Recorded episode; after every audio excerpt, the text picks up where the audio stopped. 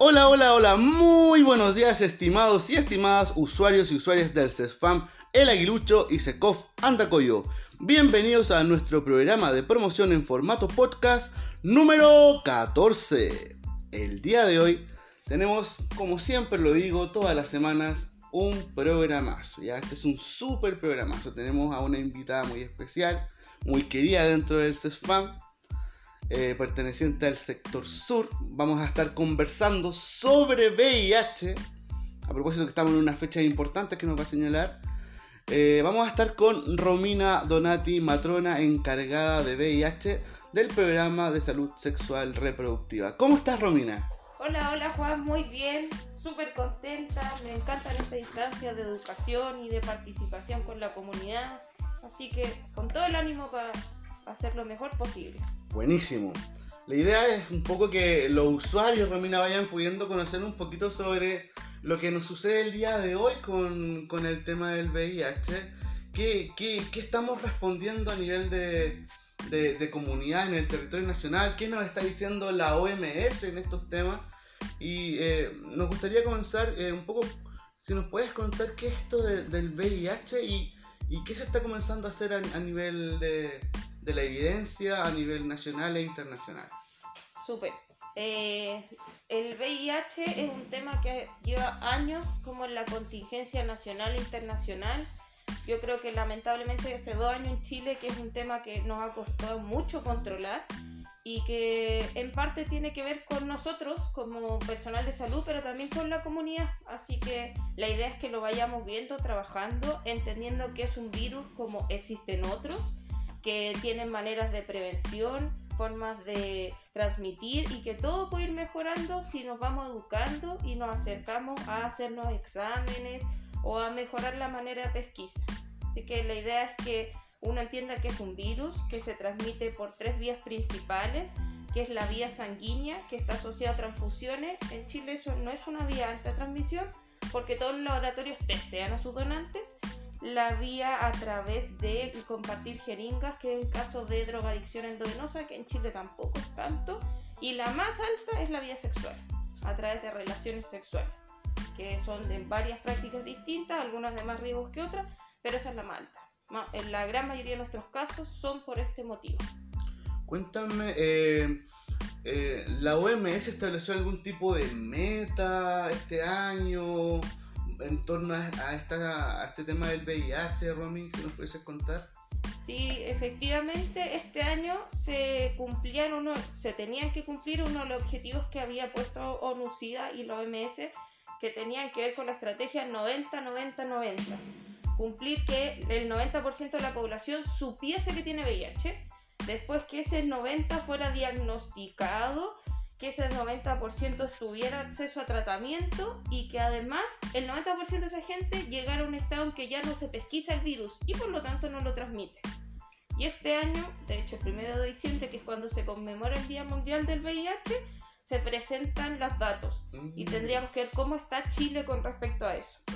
El año pasado, que el último informe que tenemos de onu no íbamos tan mal, pero este año por el tema de la pandemia del COVID se ha visto a nivel mundial y también nacional que estos temas han quedado un poquito de lado. Varios servicios se dejaron de hacer por el tema de la transmisión y la idea es que ahora los retomemos y tratemos de ir mejorando y ya como ONU hizo su publicación, tratar de ir a otros objetivos y ir mejorando día a día y llegar a lo que se quiere el 2030 es que no hayan eh, pacientes que tengan VIH. Perfecto. Oye, Romy, cuéntame. Eh las formas de poder eh, de prevenir esto. Me imagino que el, tema de, de, los test eh, son una, una, herramienta, un camino. ¿Existe un solo tipo de test? Por ejemplo, ¿existen más de un tipo de test? Cuéntanos un poquito, Ron. Súper, esa es una muy buena pregunta y sobre todo muy atingente porque hay harta gente que lo que más conocía era el test de Lisa que era este que te sacaban sangre, que uno después tenía que ir a buscarlo, que a veces era un poco engorroso porque había que ir al piso 1, 2, en la parte privada o aquí en el Cefam a veces uno se demoraba en encontrarlo. Y ese es el más conocido y el más antiguo. Desde Lisa te sacan sangre, después de un tiempo llega el resultado y uno se lo entrega al paciente. Es un test que es lo que ves anticuerpos, o sea, si yo tengo defensas para el virus en la sangre, ¿ya? Eso solo se da si es que yo pudiese haber tenido contacto con VIH porque no existen vacunas que me generen anticuerpo y por eso de como un falso positivo. Eh, hace tres años, cuatro más o menos, llega el test rápido y esta es una súper ayuda para nosotros como para combatir este tema del VIH porque nos permite en 15 minutos decirle a ese paciente usted tiene o no puede tener la enfermedad. Y además nos permite tomar medidas inmediatas, así como ya vamos a hacer esto, lo ideal es que tú ahora te cuides, prevengamos, la derivación es más rápida, asistida, por lo tanto una super herramienta que en 15 minutos, como te contaba, nos permite saber el estatus del paciente y solo requiere de un pinchazo en un dedo además. Entonces tampoco es invasivo como con pacientes que quizás les da miedo y todo, es una muy buena opción y una muy buena herramienta. Todo esto me imagino en un marco de confidencialidad donde el usuario se siente, me imagino, más tranquilo para poder esto. Esto, ¿dónde se pide, Romy? Es, como voy a cualquier parte, ¿dónde podemos pedir esto tan rápido? Mira, la idea sería que estuviera el acceso como en todas partes. De hecho, en algún momento lo pusieron en el metro. La línea nueva, la 3 o la, o 6, tenían dispositivos que uno podía comprar así como una lata de bebida y uno podía comprarse un test, pero algunas organizaciones encontraron que no era lo más pertinente. Yo difiero un poco de eso, pero nosotros en el CEFAM y la gran mayoría del CEFAM a nivel país y debería ser también en el sistema privado es que la gente se acerque a los mesones de información y solicite el test. Sí, en algunos casos vamos a tener que tener horarios porque igual hay que tener personal disponible, como tú dices, algo confidencial, entonces gente que está capacitada para poder hacer la consejería y que se resguarde la información que está ahí. Y después también hay que estar preparado en caso de que salga positivo, hacer toda una consejería, una contención y un trabajo con ese usuario. Perfecto. Oye, estimada, em, cuéntanos un poquito, porque siempre la gente pregunta el tema de esta transmisión del VIH de madre a hijo. ¿Cómo se da esto? ¿Cómo, cómo, cómo pudiese darse esto, Rodríguez? Ay, qué bueno que me lo preguntaste, Juan, porque es uno de los tópicos que no mencioné específicamente en los métodos de transmisión. Eh, lamentablemente, cuando una mujer se embaraza y es VIH positiva y ella no ha tenido un control en el sentido de que no ha logrado que el virus esté indetectable en su sangre, a través de la placenta, que este órgano que alimenta al bebé, le da el oxígeno, la comida, los nutrientes, también podría pasar el virus. Y así el fetito podría infectarse. ¿ya? Pero en Chile, de hecho, eso es otro de los objetivos, teníamos una transmisión muy baja, que era menor al 2%.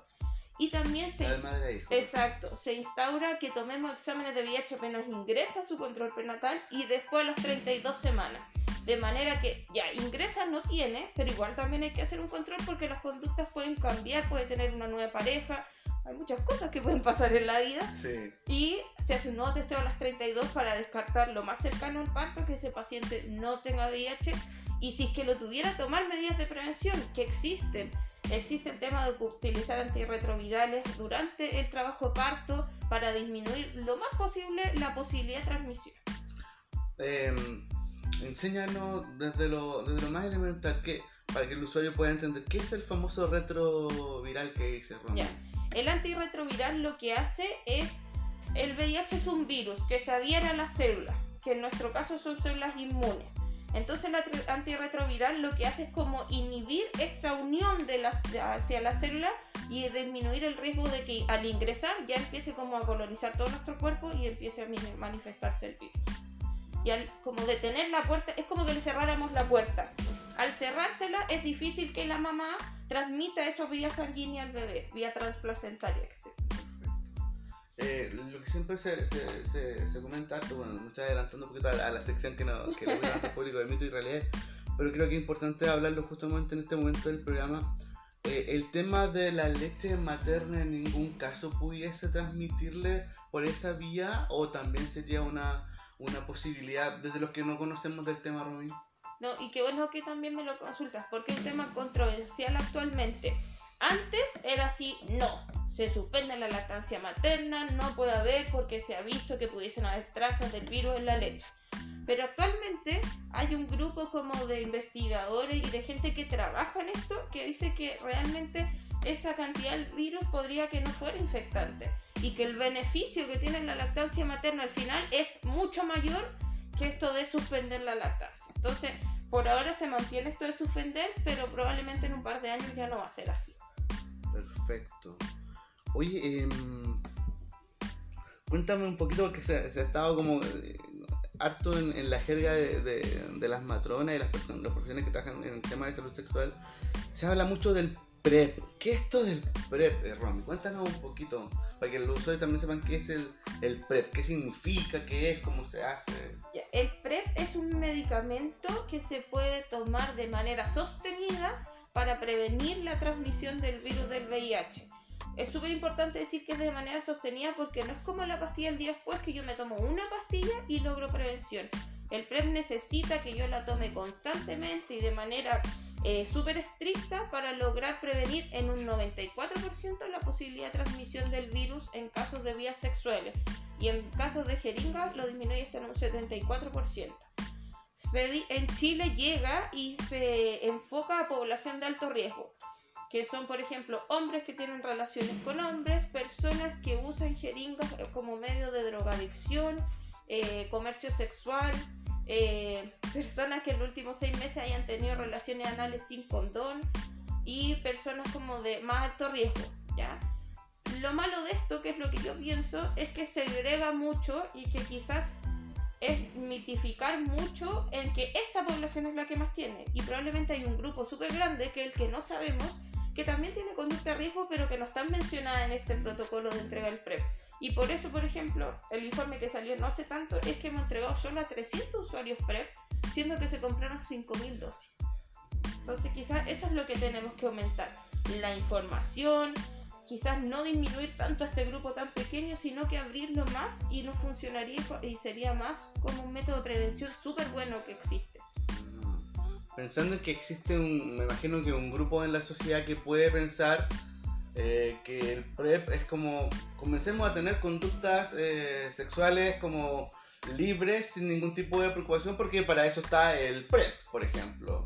¿Será esa la, la corriente finalmente? Yo creo que no, no necesariamente. Igual sí, yo creo que hay gente que debe pensar eso, y es lamentable, porque al final el PrEP lo único que va a disminuir, porque tampoco lo elimina, es el riesgo que yo adquiera VIH. Pero están una serie de enfermedades de transmisión sexual que no tienen nada que ver con el uso del PrEP, sino con el uso de preservativo y de otras conductas que al final podrían aumentar y sería como que se nos va a ir el tiro por la culata porque vamos a bajar VIH pero van a aumentar, no sé, gonorrea, clamidia, sífilis, etc. Entonces yo creo que es, un conjunto de actividades que hay que realizar, no es solo una. Entonces eso es lo que tenemos que trabajar. Perfecto. ¿Cuáles son eh, finalmente la, las conductas? No sé si es conducta porque no creo, no creo que seamos tan, tan como conductistas en la vida, pero tal vez cuáles son las prácticas, cuáles son los aprendizajes que tenemos que tener en, en torno a nuestra vida personal respecto de poder justamente prevenir eh, eh, el VIH finalmente, Romy. Mira, en general yo encuentro que siempre se dicen las mismas. Use condón, pareja sexual única, hágase el examen, pero yo creo que lo trascendental es la educación. Si yo me educo, sé del tema, yo soy capaz de cuidarme a mí y transmitir a la sociedad cosas. No sé, que la transmisión, por ejemplo, no es porque yo compártate de la mano a ti o nos demos un beso, sino que pasa por otras cosas. Y si yo sé, voy a saber cuidarme al final. Entonces, para mí esa es la primera, la educación, a nivel sociedad, a nivel comunidad, a nivel de nosotros mismos como personal de salud. Dos, yo pondría evitar la discriminación, que de hecho es uno de los objetivos de la ONU para el 2030, que disminuya la discriminación de estos grupos, que dejen de segregarlos, que dejen de sentirse afectados, porque ya tener una enfermedad, la que sea, para uno lo afecta, pero que además sientas discriminación de parte de la sociedad, yo creo que es terrible. Y ahí yo tercero, ya teniendo toda esa conciencia de la enfermedad, de lo que significa, de cómo puede afectar mi cuerpo, yo diría el tema de uso de preservativo, pareja sexual única, realizarme el examen, tener conductas o al final o prácticas que me, que me ayuden a disminuir el riesgo. Perfecto. O sea, la, la, base finalmente habla de, de, de, de, un conocimiento que nos permita en el fondo empoderarnos y saber tomar decisiones más que justamente tener como el conjunto de haga esto, haga esto, haga esto, sino que aprende, busca información, reflexiona, para que no sea finalmente como una imposición de una práctica de promoción finalmente. Aparte porque yo creo que nosotros trabajamos con población inteligente, no podemos estar imponiendo cosas y quizás ese es uno de los errores que no ha funcionado como campaña lo del VIH. Yo no te puedo imponer que tú no tengas relaciones, pero yo puedo educarte para que tú sepas que existen riesgos asociados a esto y cómo prevenir esos riesgos, pero no te puedo imponer acciones. Eso está mal al final, según mi parecer. Por supuesto. Bueno, hemos llegado a un, a un espacio que, que, bien querido, que se llama el mitos y realidades. En este caso nos corresponde por programa al mitos y realidades en torno al VIH. Y la idea es, Romina, que en el fondo le podamos decir a, los usuarios y usuarias, finalmente, ¿qué, ¿qué, pasa con esto? Si es mito, si es una realidad o, no. Y obviamente ir aprendiendo justamente contigo a, a, ver cómo nos relacionamos eh, en torno al tema del VIH. El mito número uno es el siguiente. Romina, el mito es, el VIH lo adquieren solo personas homosexuales. No, no. Falso, falso, falso. falso. falso. Yeah. Y creo que también esa es una de las cosas que hace que tengamos cifras tan malas en Chile o hayamos tenido cifras tan malas. Esto es decir, no, si solo la persona que es homosexual le puede dar y todas las personas heterosexuales que aún así tenían conductas de riesgo decían a mí no me va a pasar. ¿Cómo me va a dar a mí si yo no soy homosexual? Y ahí tenemos las cifras que tenemos. El VIH le puede dar a todas las personas. No existe alguien que uno diga, no, yo estoy protegido, porque además no existe cura aún, lamentablemente. Por lo tanto, todas las personas sexualmente activas tenemos riesgo de tener VIH si es que no nos prevenimos, si es que no usamos métodos de prevención de la transmisión del VIH. Mito número 2. Si tienes relaciones orales, ¿no contraes VIH? Eh, mira, esta es una respuesta un poco difícil para mí. ¿Por qué? Porque eh, se dice que puede existir transmisión de VIH a través de las relaciones orales, pero se tienen que dar condiciones súper específicas. Que haya alguna herida en la cavidad oral, por ejemplo, por la cual ingrese el virus y se genere la transmisión. Eh, eh, por lo tanto es un poco más complicado. No es que no se pueda, no un no rotundo, pero es, es una práctica de menor riesgo de transmisión que otras prácticas sexuales. Perfecto. Esta, esta es un clásico, yo creo que la he escuchado muchísimo, Romina. Dice, si te pica un zancudo o un mosquito que antes ha picado una persona con VIH, te puede transmitir el virus. No, no. No, no, no, no, no. No. No, porque no, los virus en este caso no tienen ninguna acción en la transmisión del virus. Aquí el virus se transmite de persona a persona, por compartir jeringas. Tiene que ser como algo más estrecho, más que un bichito me vaya a picar. No, no, no pasa por ahí. Perfecto. Aquí yo quiero decir otra cosa. Por Tampoco supuesto. pasa porque yo vaya a un baño y al compartir el baño con una persona que tuvo VIH antes a mí me va a dar. O sea, en la vida probablemente cuántas veces hemos estado con pacientes que tienen y uno no tiene idea y nunca se ha transmitido la enfermedad. Entonces, ¿El tema de eh, un vaso de vida? No, tampoco, nada, nada, nada, nada. Así que no hay por dónde, por ese lado por lo menos. La manipulación de alimentos, por ejemplo, Romy. Tampoco, no hay transmisión. O sea, estoy haciendo un completito, una ensalada César, lo que sea no, nada, no, ninguno. Y esas situaciones probablemente pasan día a día y la transmisión jamás ha sido por ese lado. Entonces quizá a veces uno o la gente piensa, ah, no, esta persona no la vamos a casi tocar, tengámosle una burbuja porque me puede contagiar y no es así. Este mito es muy bueno también, yo creo que te, salido, te, te lo deben haber preguntado tanto, Ronnie, es toda persona positiva infectada con el VIH tiene SIDA. Ah, no, también, falso, falso, falso. Eh, eso, qué bueno que lo mencionamos ahora, Juan. El virus de la inmunodeficiencia humana o VIH es lo que yo me infecto. Pero yo puedo pasar toda mi vida sin jamás llegar a la etapa SIDA, que es cuando ya tengo el síndrome de inmunodeficiencia humana. Que esta imagen que yo encuentro que no beneficia y que es muy comercial, como de película, esta persona delgada, ojerosa, con heridas, lesiones, como que uno dice, se ve enferma, ya. La etapa de SIDA es cuando mi sistema inmune está tan débil que yo cualquier cosa me voy a contagiar. Generalmente neumonias, por ejemplo, eh, lesiones por hongo a nivel de mucosa oral, pero eh, si yo me cuido y yo recibo mi tratamiento y soy constante en eso, yo nunca voy a llegar a esa etapa. Esto es lo mismo que ser diabético. El diabético si se cuida, come bien, hace actividad física, recibe su medicación de ser necesario, nunca le van a amputar un dedo, nunca va a tener una crisis de glicemia, por ejemplo, o un coma diabético. Es lo mismo con el paciente VIH. Si él se cuida y es constante, va a tener una vida normal igual que todo el mundo. Perfecto. Estamos con Romina Donati, matrona del programa de salud sexual reproductiva encargada de VIH, conversando sobre VIH en nuestro podcast de promoción número 14. Estamos hablando actualmente de mitos y realidades en torno al VIH. Y este también me parece muy interesante, Romina. No sé si te, ha pasado mucho en, la, práctica cotidiana. Eh, el VIH es una sentencia de muerte. Oh. Yo sé conscientemente y trato de transmitirle a mis pacientes de que no. Pero también soy muy empática en entender que si a mí me dieran el diagnóstico, sabiendo el estigma social que tiene la enfermedad, yo entiendo que ellos quizás puedan sentir eso. Uno trata de todas maneras de decir que no, de contener, pero yo entiendo que tengan un minuto en que lo sientan así.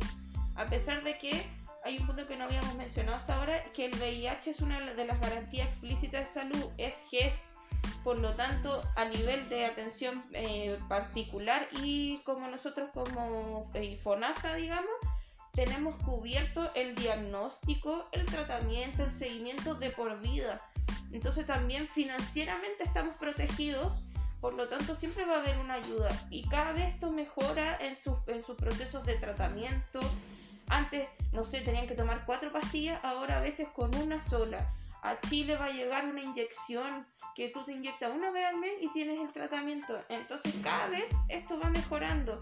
Por lo tanto, yo entiendo que en un minuto sientan eso, pero después hay que levantar la cabeza y ver que existe toda una contención de parte, por ejemplo, de nosotros, de parte de la sociedad que debería haber, de parte de esta protección financiera del Estado, que esté el, el GES del VIH por lo tanto, que sea un momento, pero que no lo sientan para siempre. Yo eso, eso creo que es importante transmitir. es muy importante lo que tú dices, Romina, el, el acompañamiento no solamente desde lo biológico, sino todo el acompañamiento que podemos hacer desde lo social, desde la contención emocional, creo que no en ningún caso tiene que dejarse eh, de lado. Siguiente mito. Todas las personas con VIH, Romina, desarrollan un sarcoma de Kaposi. Eh, no, falso. Esto está ligado con la pregunta que nos hicimos antes de que todos llegaban a SIDA. No, esto es lo mismo. No todas las personas tienen que tener sarcoma de Kaposi. Se da así más en las etapas de SIDA, donde es tanto lo que mis defensas están en el suelo que se exponen y puede suceder más que eso ocurra. Pero no, no todas las pacientes llegan. Esta es como la imagen que yo te decía esta persona delgada con lesiones en la piel como típica que muestran en las películas, eh, eso es como, pero eso es más una construcción que sea una realidad al final. ¿La única forma de detectar VIH es por medio de la sangre? Actualmente, y por lo menos lo que nosotros tenemos a mano, sí, se hace a través de sangre. Puede ser sangre venosa o sangre capilar, que es la que yo te comentaba del test rápido. Vamos con los últimos mitos y realidades. Romy, eh, me imagino que también lo deben preguntar harto en, consultorías contigo. ¿Las personas con VIH no pueden tener hijos? No, sí pueden, sí pueden. De hecho, también súper bien. Ya me voy a alargar quizá un poco en esta respuesta. Eh, nosotros estamos haciendo ciclos de educación con los colegios y estábamos hablando de derechos sexuales y reproductivos. Y uno de los temas y de los casos que tocamos era esto, que uno de los derechos reproductivos es elegir si yo quiero ser madre, cuándo, cómo, cuántos hijos y todo. Y en eso, esto es un derecho fundamental de las mujeres, en este caso, o de las personas que están en pareja, de tener hijos. ¿Qué es lo importante?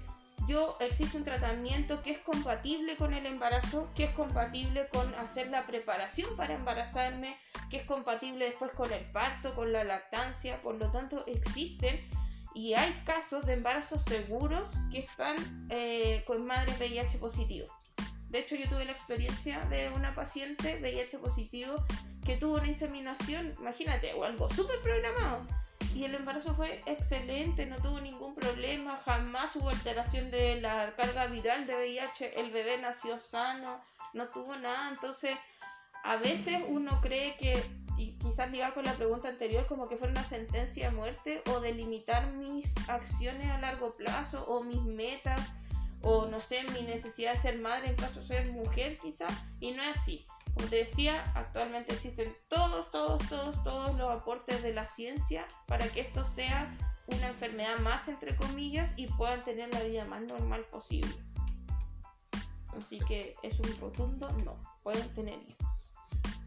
Bueno, vamos a hacer el último mito, pero un poco para refrescar un poco, que resume un poco a todo lo que, lo que has comentado, Romy.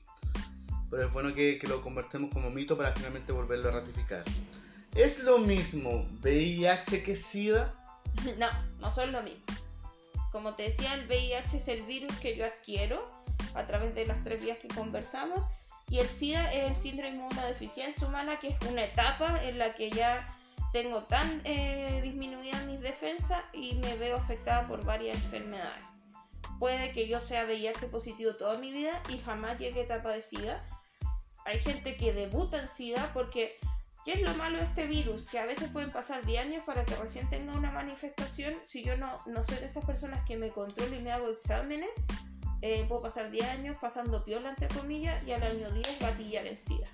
Y ahí ya la, lo que podemos ofrecerle como de beneficios para tratar es mucho menor, porque ese cuerpo ha estado 10 años luchando contra el virus, luchando, y hay un desgaste. Entonces es más complicado, no imposible, pero es más difícil partir terapias con pacientes que ya están en etapa SIDA. Y ese es otro de los puntos súper importantes mencionar. El 2008, 18, eh, perdón, el gobierno hizo el esfuerzo de que si a uno lo diagnostican de VIH, antes se pedía tener cierta cantidad de carga del virus para tratarte. 2018 deciden tratarlos a todos. Y eso ha dado muchos mejores resultados en disminuir esto del tema de la carga viral y en que yo logre que tú en un corto plazo ya no tengas el virus en la sangre, que es como carga viral cero. Por lo tanto, también eso mejora tu calidad de vida, mejora las cifras, mejora la posibilidad de que tú se lo transmitas a otra persona. Por lo tanto, todo esto como redondito va a mejorar nuestras cifras a nivel nacional y también estos son lineamientos internacionales. Romina, eh, ¿qué nos queda para el, para el resto del año? No sé si quieres invitar a los usuarios y usuarias. Recordemos que este programa eh, se, se, lanza online eh, el día lunes y vamos a estar a tiempo de, de, una actividad pronta que viene, ¿cierto? Sí. No sé si la quieres comentar un poquito. Sí, muchas gracias Juan. por esto mismo, de que el primero se conmemora el Día Nacional del VIH, eh, nosotros el 2 de diciembre vamos a hacer una actividad en el CESFAM, en el estacionamiento, en las cuales vamos a ofrecer test rápido VIH a toda la población. No solo tiene que ser paciente FONASA, pueden ser ISA, PREPRICE, lo que sea. Y vamos a, solicitar eh, que sí tengan algún documento de identidad para poder hacer los consentimientos y vamos a tomar a todos los que lleguen. Desde las 10 de la mañana hasta las 3 de la tarde, el día 2 de diciembre. El miércoles 2 de diciembre. El miércoles 2 de diciembre, exacto. En la entradita del CESFAM, el aguilucho. En el estacionamiento, que está al lado del negocio. Buenísimo. Para todos los usuarios, para que puedan estar atentos entonces al día miércoles 2 de diciembre del 2020 Vamos a estar también, me imagino, el programa de promoción apoyando, obviamente, en conjunto con el programa de salud sexual reproductiva, esa actividad. Eh, Romina, eh, ¿algunas últimas palabras que tú quieras decirle a, los usuarios y usuarias antes de cerrar el programa? Yo creo que es súper importante que como sociedad nos informemos, como te decía, nos eduquemos, ayudemos a votar estos mitos de todos los que hablamos y muchos más que existen y eh, seamos capaces de empatizar con la persona de al lado y además de perderle el miedo a hacernos el test y saber en qué estatus estamos, si tenemos, no tenemos. Además, ahora la espera son, son solo 15 minutos. Yo entiendo que pueden ser los 15 minutos más largos de su vida, lo entiendo, me pongo en su posición, pero en 15 minutos yo ya puedo saber y eso me va a generar una calidad de vida enorme en el sentido que si yo tengo y no tengo idea, probablemente todavía estoy en una etapa sintomática y me va a permitir tratarme y tener una vida y vivir hasta los 90 años. O saber que no tengo y decir, chuta, igual lo estaba pasando mal al hacerme el examen, quizás tengo que mejorar en estas cosas que estoy haciendo mal. Y hacerme el examen no después de mandarme la embarrada, sino cuidarme, hacérmelo antes de tener relaciones como tratar de eso, de ir aprendiendo todos, porque además este tema ha ido evolucionando con el tiempo y hay cosas que han ido cambiando y todos vamos aprendiendo. O sea, yo también año a año, de hecho hasta para este podcast, leí e investigué, porque hay cosas que uno no se va quedando atrás a veces, que todo evoluciona súper rápido. Pero la idea es que investiguemos, nos eduquemos, nos hagamos el test, conozcamos los medios de prevención y veamos que además, yo por lo menos a mi parecer, en esta comuna se ha trabajado harto el tema del VIH y tenemos harto apoyo en el sentido de que hemos recibido test, se está haciendo una instancia por el tema del PrEP, por lo tanto existen todos los, medios, tenemos un buen apoyo y ojalá aprovecharlos todos, como nosotros como funcionarios y la gente también. Perfecto. Eh, estima, bueno, ha sido un gusto tremendo en este espacio. Eh, estoy convencido que no va a ser el, primero ni el último. Yo creo que van a seguir habiendo otros otros más. A propósito, también hace unas semanas atrás también estuvimos hablando sobre eh, el cáncer de mamos también junto con tu colega Gabriela Estrada. Así que eh, vamos a seguir con esta con este ciclo de conversaciones en conjunto con el equipo de matronas del programa de salud sexual reproductiva del CESFAM Aguilucho. Soy Juan Holguín, trabajador social del programa de promoción y este ha sido nuestro podcast número 14. Muy agradecidos estimados usuarios y usuarias y será hasta una próxima semana. Chao, chao. Gracias, Juan. Chao, chao, que estén muy bien.